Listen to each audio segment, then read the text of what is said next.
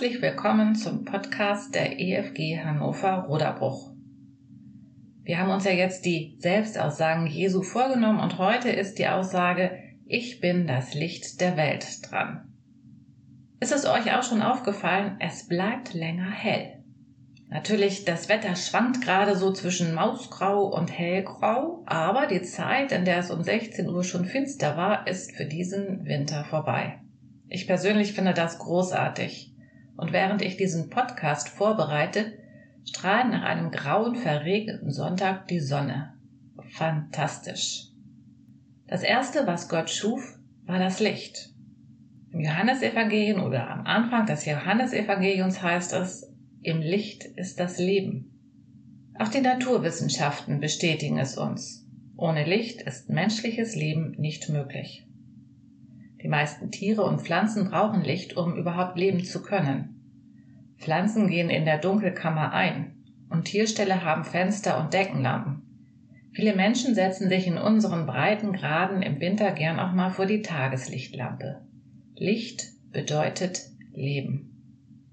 Auf die biologischen oder chemischen Prozesse, die unser leibliches Leben betreffen, möchte ich gar nicht eingehen. Heute interessiert uns, wozu brauchen wir überhaupt Licht? Also als erstes fällt mir dazu ein, Licht gibt Sicherheit. Letzte Woche erzählte eine Freundin mir, dass sie in der Dunkelheit nur noch vertraute Strecken mit dem Auto fährt. Und auf den Zeltlagern früher war es wichtiger, eine Taschenlampe dabei zu haben, als ausreichend saubere Socken. Denn wenn du nachts mal auf Toilette wolltest, war es nicht gut, im Dunkeln über die unbekannte Wiese zu tappen. Auf unseren Wegen durch die Dunkelheit brauchen wir Licht, um nicht zu stolpern. Licht gibt uns auch Orientierung. In meiner Zeit als Krankenschwester habe ich eine Weile nur Nachtdienste gehabt und bei den regelmäßigen Rundgängen durch die Patientenzimmer, wo man dann so schaut, ob es allen gut geht, ob sie ruhig schlafen, wer vielleicht wach liegt oder Schmerzen hat, ohne sich zu melden. Also auf diesen Rundgängen habe ich die Deckenleuchte nie angemacht, sondern immer die Zimmertür ein Spalt offen gelassen. Dann habe ich geschaut und bei meinem Weg aus dem Zimmer heraus habe ich mich an dem Lichtanfall durch den Türspalt orientiert. Auch heute noch dienen zum Beispiel die Leuchtfeuer der Leuchttürme an den Küsten dazu, Seefahrer durch das Wasser zu leiten und ihnen dabei zu helfen, die Position zu bestimmen, auch wenn die Orientierung über Radar das größtenteils ersetzt hat. Licht gibt also Orientierung. Licht gibt auch Wärme. Glühlampen erzeugen aus der eingespeisten Energie nur etwa 5% Licht und die restlichen 95% werden in Wärme umgewandelt. Bei LED-Lampen ist das Verhältnis ein bisschen anders. Hier gibt es etwa 40% Licht und nur 60% Wärme. Und wir kennen das natürlich auch, wenn wir mit Freunden und Familie zusammensitzen, jetzt im Winter mit vielen Kerzen, womöglich an Weihnachten ein Tannenbaum mit echten Kerzen, Irgendwann denkst du, oh, mach doch mal die Heizung aus oder das Fenster auf. Das wird richtig warm hier drin. Und ein letztes, Licht deckt auf. Wer etwas genau betrachten oder untersuchen möchte, der sorgt dafür, dass er gute Sicht- und Lichtverhältnisse hat. Zum Beispiel in der Kfz-Werkstatt oder im OP. Und nun sagt Jesus von Nazareth, ich bin das Licht der Welt. Was meint er damit? Können wir das, was wir über die Wirkungen von Licht sagen, in irgendeiner Weise auf Jesus übertragen? Als erstes hatte ich Sicherheit erwähnt. Kann Jesus Sicherheit verleihen? Ich habe schon recht häufig folgenden Satz gehört. Nur schwache Menschen brauchen die Sicherheit eines Gottes, um ihr Leben gestalten zu können. Starke Menschen brauchen das nicht. Ist das so? Ist das so einfach? Oberflächlich betrachtet mag das wahrscheinlich sogar stimmen. Doch wenn wir ein wenig tiefer bohren, gerät diese sehr starre Aussage ins Wanken. Nehmen wir allein mal die unübersichtliche Anzahl an Versicherungen, die unser alltägliches Leben sicher machen sollen, die uns Sicherheit versprechen. Haftpflicht, Hausrat, Geräte, Fahrrad, Sterbegeld, Brillen, Lebensversicherung und so weiter und so fort. Für fast jeden Lebensbereich gibt es ja mittlerweile eine Versicherung. Über den Sinn oder Unsinn brauchen wir nicht nachdenken. Tatsache ist aber, dass offensichtlich in uns Menschen ein Gefühl der Unsicherheit ist. Letztlich ist das Leben als doch solches ja auch echt unsicher. Solange alles einigermaßen in unserem Leben rund läuft, solange hält auch die Vorstellung, dass wir unser Leben sicher in der Hand haben. Doch wie zuverlässig menschliche Sicherheit ist, merken wir seit Beginn der Pandemie. Auf einmal gerät vieles, was als sicher erschien, ins Wanken. Und wir merken als Gesellschaft und im eigenen Leben, wie unsicher und haltlos menschliche Versprechen, menschliche Strukturen oder menschliche Systeme sind. Vielen von uns ist auch noch dieser berühmte Satz aus den 90er Jahren im Kopf. Die Rente ist sicher. Und auch das hat sich ja nun hinlänglich als Falschaussage erwiesen. Wenn wir davon ausgehen, dass Jesus uns Sicherheit gibt, dann meinen wir aber auch nicht, dass uns nichts passieren wird, sondern wir meinen und sagen, dass wir ein Halt außerhalb unserer Person, unabhängig von Menschen und Umständen, von Strukturen und Systemen haben. Halt in den Grenzsituationen unseres Lebens. Wie gehen wir denn damit um? Wie gehst du damit um, wenn alles auseinanderbricht? Wer oder was gibt dir Sicherheit, wenn Krankheit, Arbeitslosigkeit, Wohnungsverlust, Trennung von Menschen und so weiter dein Leben auf einmal ja durcheinander bringen, alles auf den Kopf stellen? Es gibt in uns Menschen diese Fähigkeit der Widerstandskraft, Resilienz, haben wir ja jetzt auch schon viel von gehört. Doch das heißt nicht, dass wir stets und für immer und für alle Grenzsituationen auf uns selbst bauen können. Irgendwann ist eine menschliche Grenze erreicht und irgendwann merken auch die mental stärksten unter uns, wie unsicher das Leben letztendlich ist, wie haltlos. Und Menschliche Sicherheit reicht von Natur aus immer nur bis zum Tod. Doch was dann? Was gibt Halt? Was gibt Gewissheit über den Tod hinaus? Es ist mitnichten ein Zeichen von Schwäche zu sagen, meine Sicherheit, meine Gewissheit kommt von Gott, von Jesus. Vielmehr ist es ein Zeichen von Demut, dieses zu sagen, denn der, der das sagt, der hat erkannt, dass Gott allmächtig und souverän ist und er kann sich getrost fallen lassen, wenn alles auseinanderbricht, weil außerhalb von ihm und anderen da jemand ist, der ihn trägt, der ihn stärkt. Meine zweite Aussage war, Licht gibt Orientierung. Gibt Jesus Orientierung? In unserer westlichen Kultur hat ein Großteil der Bevölkerung unzählige Möglichkeiten, das Leben zu gestalten, wo wir leben und wie wir leben wie wir unsere Freizeit gestalten und ob wir einer Religion angehören, wie viel wir arbeiten und mit wem wir Kontakt halten, wo, was und wie wir einkaufen. Der Markt der Möglichkeiten in den meisten Lebensbereichen erscheint unübersichtlich.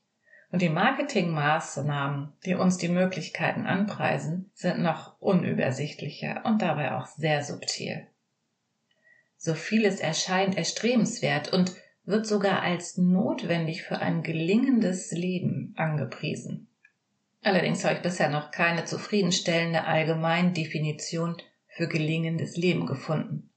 Letztendlich muss doch jeder für sich allein entscheiden, in welche Richtung sein Leben steuern soll. Ein Credo unserer Zeit heißt dann auch, du musst dich damit wohlfühlen. Es ist deine Entscheidung. Das muss zu dir passen. Alles ist okay. Natürlich will jeder sein Leben als ein Original leben.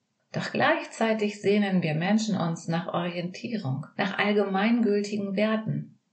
Und wo finden wir einen Kompass für unser Leben, der uns die Richtung zeigt, der uns durch die Fragen des Lebens navigiert?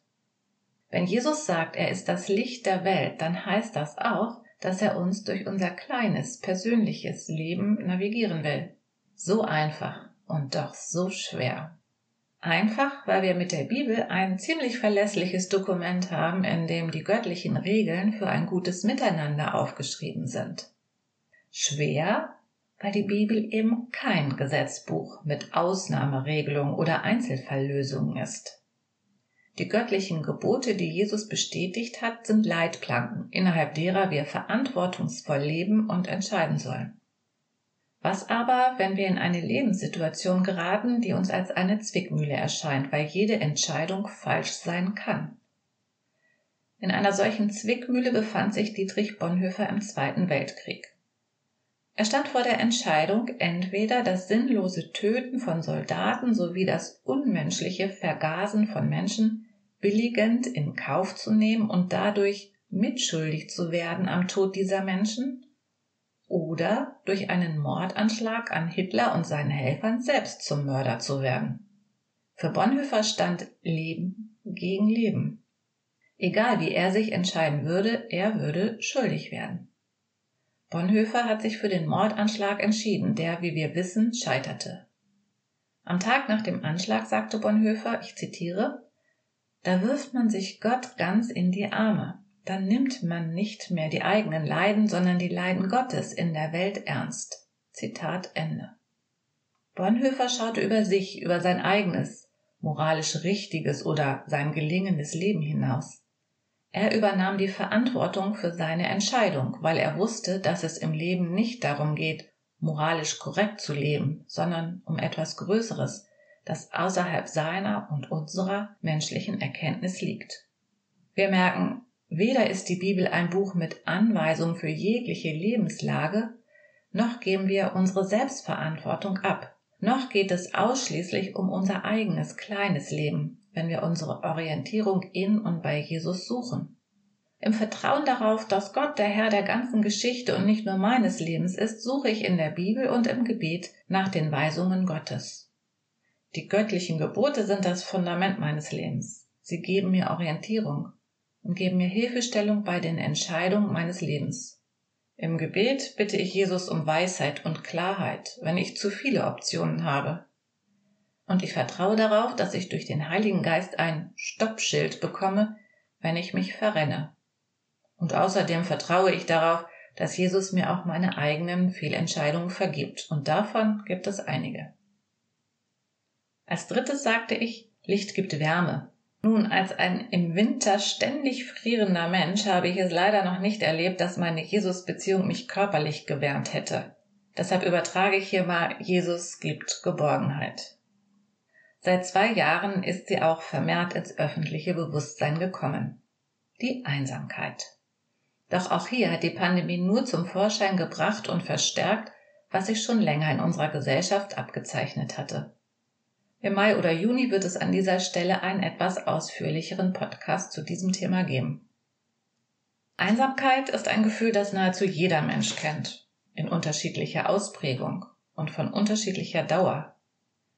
Wir sind gut darin, dieses unangenehme Gefühl zu kompensieren mit Ersatzbefriedigungen wie Schokolade, Alkohol, Arbeit oder Shoppingtouren, mit ständigen Aktionen oder sozialen Kontakten, mit Facebook, Instagram und Co. Nichts davon ist schlecht, doch nichts davon ist geeignet, dauerhaft die Leere in unseren Herzen zu füllen. Der Mensch ist zur Gemeinschaft mit Gott geschaffen. Durch die selbstverschuldete Trennung von Gott und die die Menschen immer noch leben mit ihrer Ablehnung von Gott, ist das eine Wunde in den Herzen aller Menschen. Eine dauerhafte Sehnsucht. Eine Leere.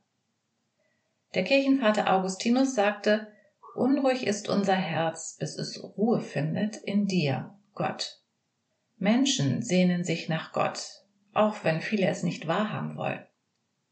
Nichts und niemand wird diese Sehnsucht jemals vollumfänglich stillen können, außer Gott. Bei Jesus finden wir diese Geborgenheit, die uns zufriedenstellt. Wie das geht? Suche ihn. Geh in den Gottesdienst. Lies in der Bibel. Bete. Meditiere. Staune über die Schöpfung. Sprich mit anderen. Suche Gott, denn Gott sagt, wenn du mich suchst, dann lasse ich mich finden. Das ist keine Instantlösung. Wir müssen schon ein wenig Zeit und auch Überwindung investieren. Das ist richtig. Doch wer jemals diesen Frieden, der höher ist als alles menschliche Wissen, erlebt hat und wer jemals die Geborgenheit Jesu Christi gespürt hat, der weiß, dass es sich lohnt, immer und immer und immer wieder diese Nähe zu suchen und die Gemeinschaft mit ihm zu pflegen. Der letzte Punkt, den ich erwähnte in Bezug auf Licht, war Licht deckt auf. Das ist absolut notwendig, wenn etwas ans Tageslicht kommen soll, was Krankes oder Kaputtes, das geheilt oder repariert werden soll. Für unseren bildhaften Übertrag auf Jesus das Licht der Welt wird's jetzt ein wenig unangenehm. Denn es geht darum, dass unsere Schattenseite ans Licht kommt. Das will doch keiner, oder? Also wenn es um die eigenen Fehler und Macken und Schattenseiten geht. In Kirchenkreisen wird dann von Buße tun geredet. Und das hat einen wahrhaft schlechten Beigeschmack. Das hört sich an nach gedemütigt werden, nach zurechtgewiesen werden, nach Strafe nach in der Ecke stehen. Markus Spieker schreibt in seinem Buch Jesus eine Weltgeschichte, das ich übrigens allen empfehle, die sich von tausend Seiten Lektüre nicht abschrecken lassen. Markus Spieker also schreibt, Buße ist kein Altlastenmanagement, sondern Transformation. Was meint er damit? Buße meint schon, dass wir das, was in unserem Leben falsch läuft, wo wir Menschen verletzen, demütigen, bloßstellen oder uns gegen die göttlichen und menschlichen Gebote und Anweisungen stellen, dass wir die benennen und zugeben sollen. Doch ist das ist nur der erste Schritt. Der zweite Schritt ist dann die Veränderung. Wie verhalten wir uns zukünftig? Ich bin von Natur aus kein besonders pünktlicher Mensch. Denn ganz ehrlich, vor Termin gibt es immer noch viel Dringendes zu erledigen. Vor einigen Jahren allerdings sagte dann eine Freundin zu mir, es verletzt mich, wenn du immer zu spät kommst, wenn wir verabredet sind. Ich fühle mich von dir nicht wertgeschätzt, nicht anerkannt, nicht gesehen. Scheinbar sind unsere Treffen nicht wichtig für dich. Diese Aussage ernst zu nehmen und mich bei ihr zu entschuldigen, das war das Erste. Doch wie ist es weitergegangen? Denn wenn ich ihre Verletzung wirklich ernst nehme, nehmen würde, dann hieß das auch, ich müsste zukünftig zu den Verabredungen pünktlich kommen. Also es war an mir, mein Verhalten zu ändern, um sie nicht weiter zu verletzen, um ihr zu zeigen, dass sie mir wichtig ist. Und nebenbei bemerkt, mittlerweile gelingt es mir in 90 Prozent der Fälle pünktlich zu Verabredungen zu kommen. Das Licht Jesu bringt allerdings nicht nur unsere Fehler und Macken zum Vorschein. Jesus möchte auch unsere inneren Verletzungen ans Licht bringen, damit wir seelisch gesunden können. Und das ist zweifelsfrei schmerzhaft. Viele von uns sind Meister darin, ihre inneren Nöte und Verletzungen unter Verschluss zu halten. Keiner mag sich damit auseinandersetzen, denn die Konfrontation mit dem Schmerz bedeutet noch einmal den Schmerz zu spüren. Wir tun uns jedoch keinen Gefallen, wenn wir immer so tun, als wäre alles in Ordnung und als ob uns nichts schmerzhaft berühren würde. Denn so wie dreckige Wunden am Körper anfangen zu eitern, wenn sie nicht gereinigt werden, so eitern seelische Wunden auch. Und das stellt sich dann in Bitterkeit, notorischer Unzufriedenheit, Selbstablehnung oder genereller Ablehnung anderer, Hass, Aggressivität, Depression oder vielen anderen negativen Befindlichkeiten oder sogar Krankheiten dar. Jesus will Licht in unsere seelischen Verletzungen bringen, damit es uns besser geht. Lassen wir das zu? Ist es uns wichtig, gesund zu werden? Es ist ein Prozess, diesen Weg zu gehen. Doch er lohnt sich. Das kann ich aus eigener Erfahrung einfach mal so weiter sagen. Die Aussage Jesu, ich bin das Licht der Welt, geht noch weiter.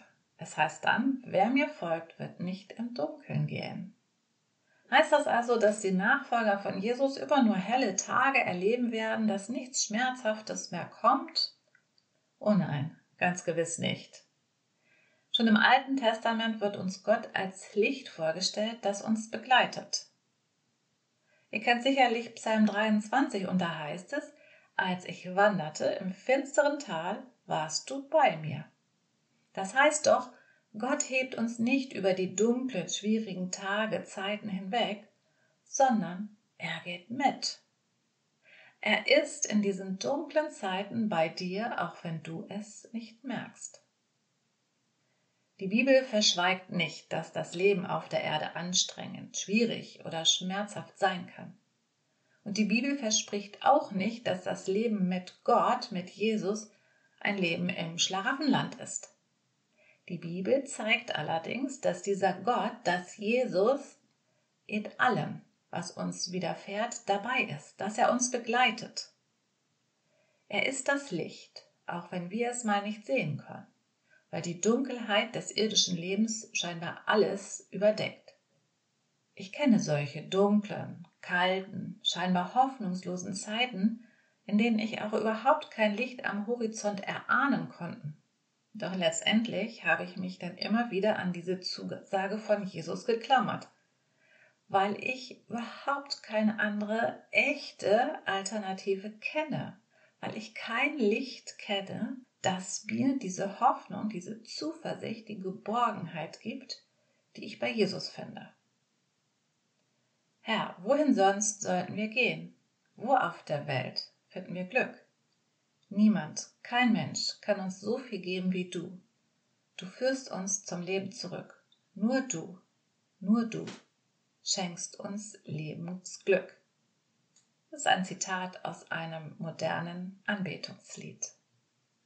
Ich danke euch für euer Zuhören und wünsche euch, dass das Licht des Lebens euer Leben erhält, auch wenn es draußen grau in grau ist. In zwei Wochen geht es dann weiter mit Jesus, der sich als das Brot des Lebens vorstellt. Bis dahin, eine gute Zeit für euch, bleibt gesund und munter, eure Heike.